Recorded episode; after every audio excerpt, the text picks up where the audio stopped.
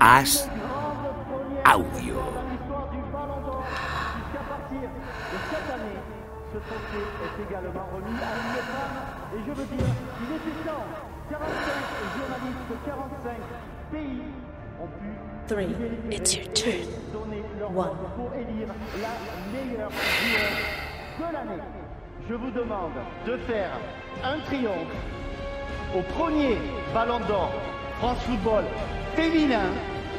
Elle est internationale norvégienne. Elle évolue à l'Olympique lyonnais. Mesdames et messieurs, Ada Egerberg.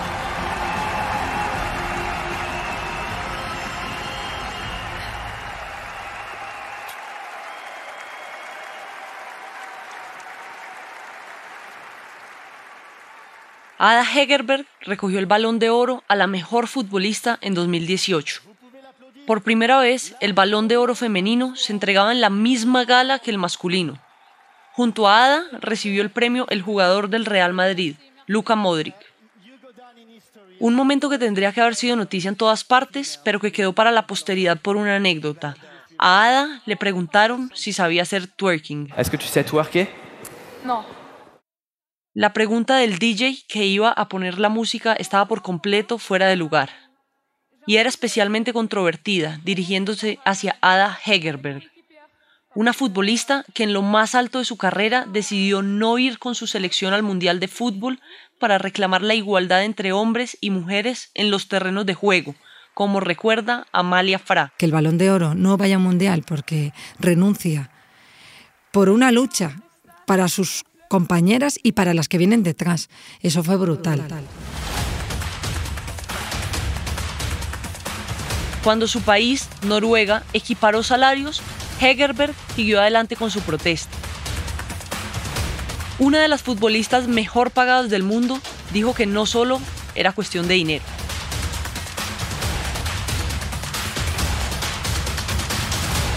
Entender hoy el fútbol femenino mundial sería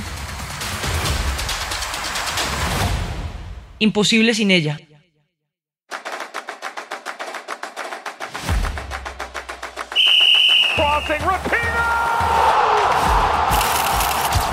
I'm Quinn, and I'm a game changer. feeling empowered every time we step on the field. Yes! Here we go again. Their first goal of the year. E o futebol feminino depende de vocês. Cada vez hay más niñas que quieren jugar y tienen referentes.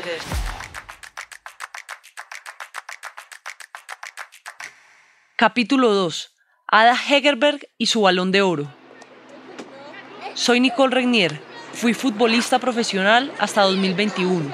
He jugado en el Atlético de Madrid, el Rayo Vallecano, el América de Cali y el Junior de Barranquilla. Estuve en los Juegos Olímpicos de Río de Janeiro. Una lesión adelantó mi retirada.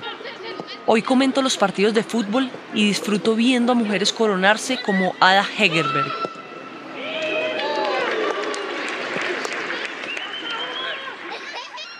Ada Hegerberg creció en las gradas de los campos de fútbol. Sus padres eran futbolistas aficionados y también sus dos hermanos mayores.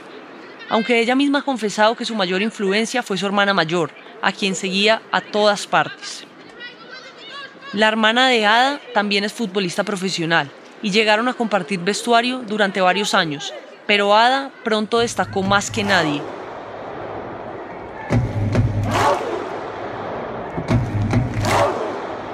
Con 16 años y en tan solo 7 minutos, Ada marcó su primer hat-trick. Se convirtió en la futbolista de la Liga de Noruega más joven en hacerlo. No sería su último hat-trick, pero este la puso en el foco. Jugó con su hermana en dos equipos en Noruega. Tras un breve paso por Alemania, las hermanas tomaron caminos distintos. En 2014, con tan solo 19 años, fichó por el prestigioso Olympique de Lyon. Empezó entonces una época dorada para su carrera como futbolista. Egerberg. Ouais, il y a faute. Avantage laissé avec Ada Egerberg. euh, La sortie de Dolores Gallardo. Egerberg qui va lever son ballon. Ouais, ça fait 3 buts à 1. Et celui-ci et d'une très très haute importance. Le nouveau doublé. Ya en su primera temporada, Adas consiguió marcar 32 goles en 34 partidos y dos años más tarde 54 en 34 encuentros. Una absoluta locura. En 2017, tres años después de llegar al Olympique, se marchó a la Eurocopa con Noruega, Perdieron los tres partidos de la fase de grupos. Entonces, Ada Hegerberg anunció algo insólito, que no volvería a jugar con la selección hasta que las jugadoras no tuvieran los mismos derechos que ellos, los jugadores de la selección masculina. Aymara G. Hill, redactora de AS. Sí que es verdad que, el hecho de que Ada diga dejó la selección eh, trajo mucha cola, ¿no? Trajo gente que estaba muy a favor y, que le apoyó y que quería que creía que, eso que estaba haciendo Ada eh, iba a cambiar un poco el fútbol femenino y era una forma de, aprovechar su, fama o, su gran momento para, reivindicar algo que ella consideraba justo, pero también se escucharon voces que, criticaron esa decisión de, cómo dejas a la selección, cómo dejas a tu país, entre, entre otros, Odegaard incluso en, unas declaraciones eh, criticó bastante la decisión de, de Ada Herbert. Su decisión no se entendió estando en lo más alto de su carrera y teniendo 22 años. Pero su reivindicación provocó cambio. Meses después, la Federación Noruega firmó un acuerdo para que hombres y mujeres cobraran lo mismo con la selección nacional. Todo parecía resuelto. Todos daban por hecho que Ada volvería a ponerse la camiseta nacional para el Mundial de Francia de 2019. Pero ella se negó, argumentó que su posición no era solo cuestión de dinero. Así lo explicaba en esta entrevista. Porque al final tampoco se trata de dinero. Todo gira en torno a la actitud y el respeto por el deporte y que las mujeres sean tratadas equitativamente. Es divertido porque obviamente nunca he pensado en el dinero practicando deporte. ¿Qué pedía entonces la futbolista? Lo explican Marta Griñán y Aymara G. Hill, compañeras de AS. Una vez que se consigue la equiparación salarial, eh, lo que se quiere es los mismos medios que los que los hombres, ¿no? que tus colegas, porque a lo mejor eh, la selección noruega masculina tiene 20 personas en el staff y la femenina tiene 10, que no digo que esté mal, porque vendrían a tener pocas, pero sigue faltando una base profesional que ellas no tenían. Entonces, Ada sigue pensando que sus medios no son suficientes como para ejercer su profesión al 100%. No es tanto el dinero lo que, lo que se reivindica, sino el tener una igualdad de, oportunidades y de medios para poder desarrollar tu profesión eh, de la mejor manera. Y para hacerlo de la mejor manera necesitas todo eso. Necesitas césped buenos, necesitas buenas instalaciones, buen descanso, buenos profesionales alrededor que te ayuden a crecer y todo eso es lo que reivindicaba Ada y hasta que no lo consiguió, no volvió.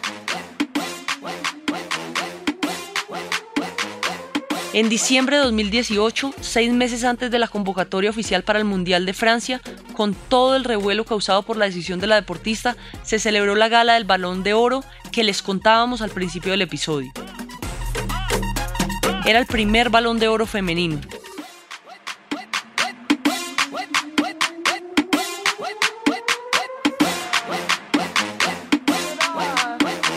n'aurait jamais été possible sans vous.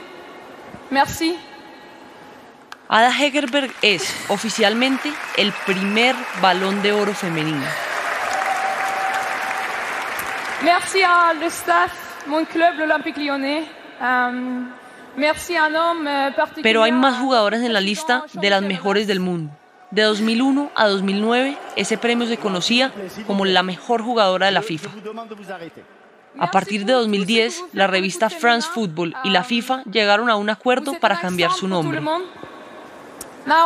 En 2010 salían con France Football y pasa a ser balón de oro más jugadora FIFA junto en un solo premio.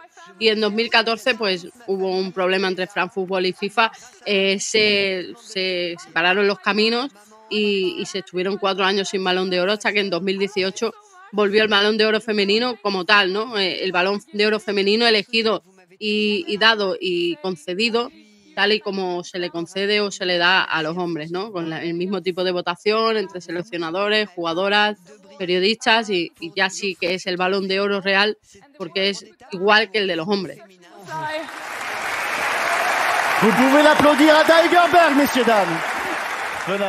Ese primer balón de oro significó mucho, no solo porque se equiparaba al ganador masculino y femenino, sino porque se le concedió a una jugadora que reivindicaba la igualdad de derechos.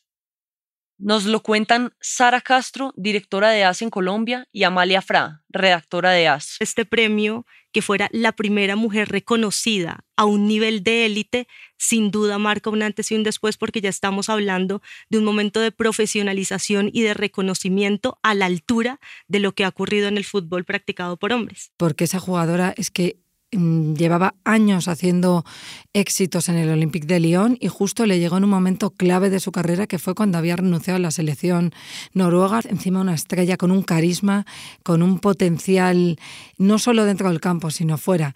Eh, para mí fue determinante ese balón de oro que se volviera a retomar porque hoy tenemos a la doble balón de oro Alexia Putellas que es gracias a jugadoras como Ada o como Marta que, vuelven a estar, que vuelve a estar de moda el fútbol femenino y que ahora la gente lo reconoce, que esas jugadoras merecen tener un balón de oro. La pregunta de si sabía hacer twerking y su cara, molesta, dándose la vuelta y haciendo el amago de marcharse de la gala, ensombreció sus palabras finales.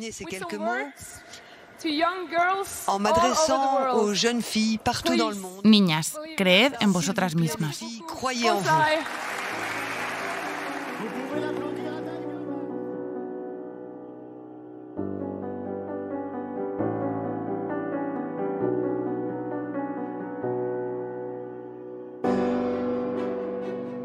Meses después de ganar el Balón de Oro, en junio de 2019, llegó por fin la lista de las convocadas al Mundial de Francia por parte del seleccionador noruego.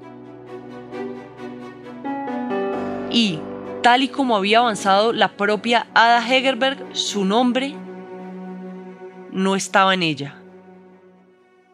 Cuando llega el Mundial de Francia, dan la convocatoria y ella no está, y acababa de haber sido nombrada Balón de Oro, que el Balón de Oro no vaya a Mundial porque renuncia por una lucha para sus compañeras y para las que vienen detrás.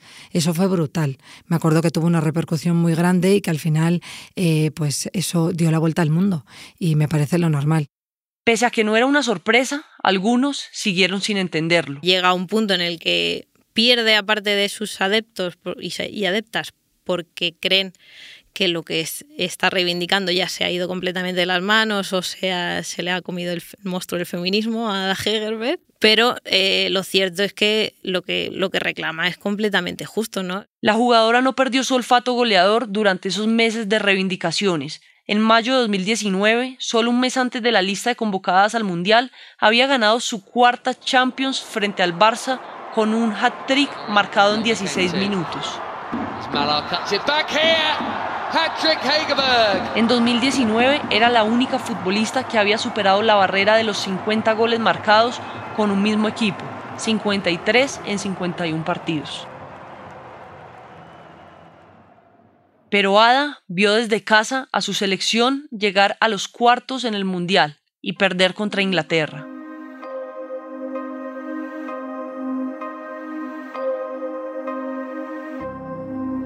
Terminado el controvertido año 2019, la deportista comenzó el 2020 con la vista puesta en tratar de sumar su quinta Champions.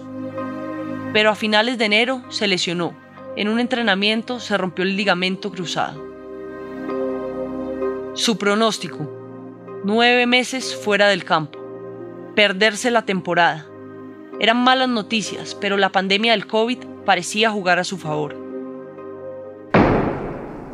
Pero esos nueve meses de baja se convertirían en 20. Tuvo que pasar de nuevo por el quirófano por una fractura por estrés en su tibia izquierda que arrastraba del año anterior. Fue un periodo duro para la deportista. Nunca se había lesionado. Lo explica en unas declaraciones para Dazón. Creo que ese periodo me hizo aprender sobre mí misma, en cómo entreno, en cómo me recupero. Es parte de mí ahora y uso eso como una fortaleza y creo que puedo usarlo como una fortaleza que puede ayudarme a ser incluso más fuerte como futbolista y a largo plazo. No volvió a jugar de manera regular hasta la temporada 2021-2022 y sin embargo, en ese fatídico 2020, estando lesionada, firmó un contrato millonario. Ada ya era una de las jugadoras mejor pagadas del mundo, unos 400 mil euros al año, y Nike le puso encima de la mesa un contrato por el que cobraría durante la siguiente década 1,3 millones de euros al año. Es la futbolista europea que más dinero ingresa gracias a un patrocinio. Escuchamos a Aymara Gil y Sara Castro. Creo que, es una cara reconocida, balón de oro, eh, que además tiene una forma de ser fuera del campo que, le hace eh, salir en los medios de comunicación, eh, dar un mensaje que a la gente le gusta, que, a los jóvenes le gustan, que sobre todo a las niñas ven en ella un ídolo y creo que Nike ahí vio la forma de, tener a, a, su exponente femenino en Europa ya que en Estados Unidos sí que, tenía a Alex Morgan, a Rapinov, tenía jugadoras muy importantes. Ya sabe que si el espectáculo del fútbol practicado por mujeres no mejora, es imposible eh, generar ese vínculo con las audiencias, con los espectadores, y eso me parece fundamental. Ella tiene una mentalidad de excelencia, de autoexigencia y de reconocimiento de su figura lo primero que nada como, como una deportista profesional. Y eso me parece que es fundamental a la hora de que estas marcas empiecen a crear esos iconos que lo que buscan es al final vender productos, ¿no? Que las mujeres se reconozcan en los valores de, esas deportistas eh, que queremos imitar o que queremos emular. No sería el único contrato que firmaría en ese 2020. Su club, el Olympique Lyon, la blindó hasta 2024. Después de las lesiones y la renuncia a vestir la camiseta de Noruega, Ada regresó a principios de 2022 a la selección. Cinco años después de aquella fatídica Eurocopa para Noruega que cayó en la fase de grupos, Hegerberg volvió a ponerse la camiseta roja de su país. Sí, he estado impaciente por volver por el equipo, pero también a nivel personal. Así que hay mucha ilusión puesta en ese primer partido es genial jugar en el torneo a este nivel otra vez. Para esta vuelta, la clave fue la llegada a la presidencia de la federación de Liz Clavenes, jugadora profesional y referente para Ada. Ada está ahora preparada para afrontar la segunda parte de su carrera. Veinte meses fue un parón demasiado largo para quien no tiene paciencia, como ella misma ha confesado. Su plan pasa por seguir reivindicando la igualdad y seguir dando el 100% en el campo y nosotras seguiremos hablando de ella como la mejor jugadora del mundo. Yo la considero la delantera total. O sea, Ada todo lo que llega al área lo remata con cualquier parte de su cuerpo y, va a gol. No sé cómo lo hace, pero va a gol. Y, después tiene muy buen desmarque, es una jugadora que, se puede asociar muy bien, que no es solo una, una rematadora, también sabe asociarse, encontrar a la mejor compañera para dar el pase y, es una jugadora que aparte presiona, corre, lucha. Eh, creo que, que, Ada lo tiene todo para... Es una de las mejores del mundo para seguir siendo una de las mejores del mundo a pesar de su lesión, que creo que ha sido el gran lastre de su carrera hasta ahora.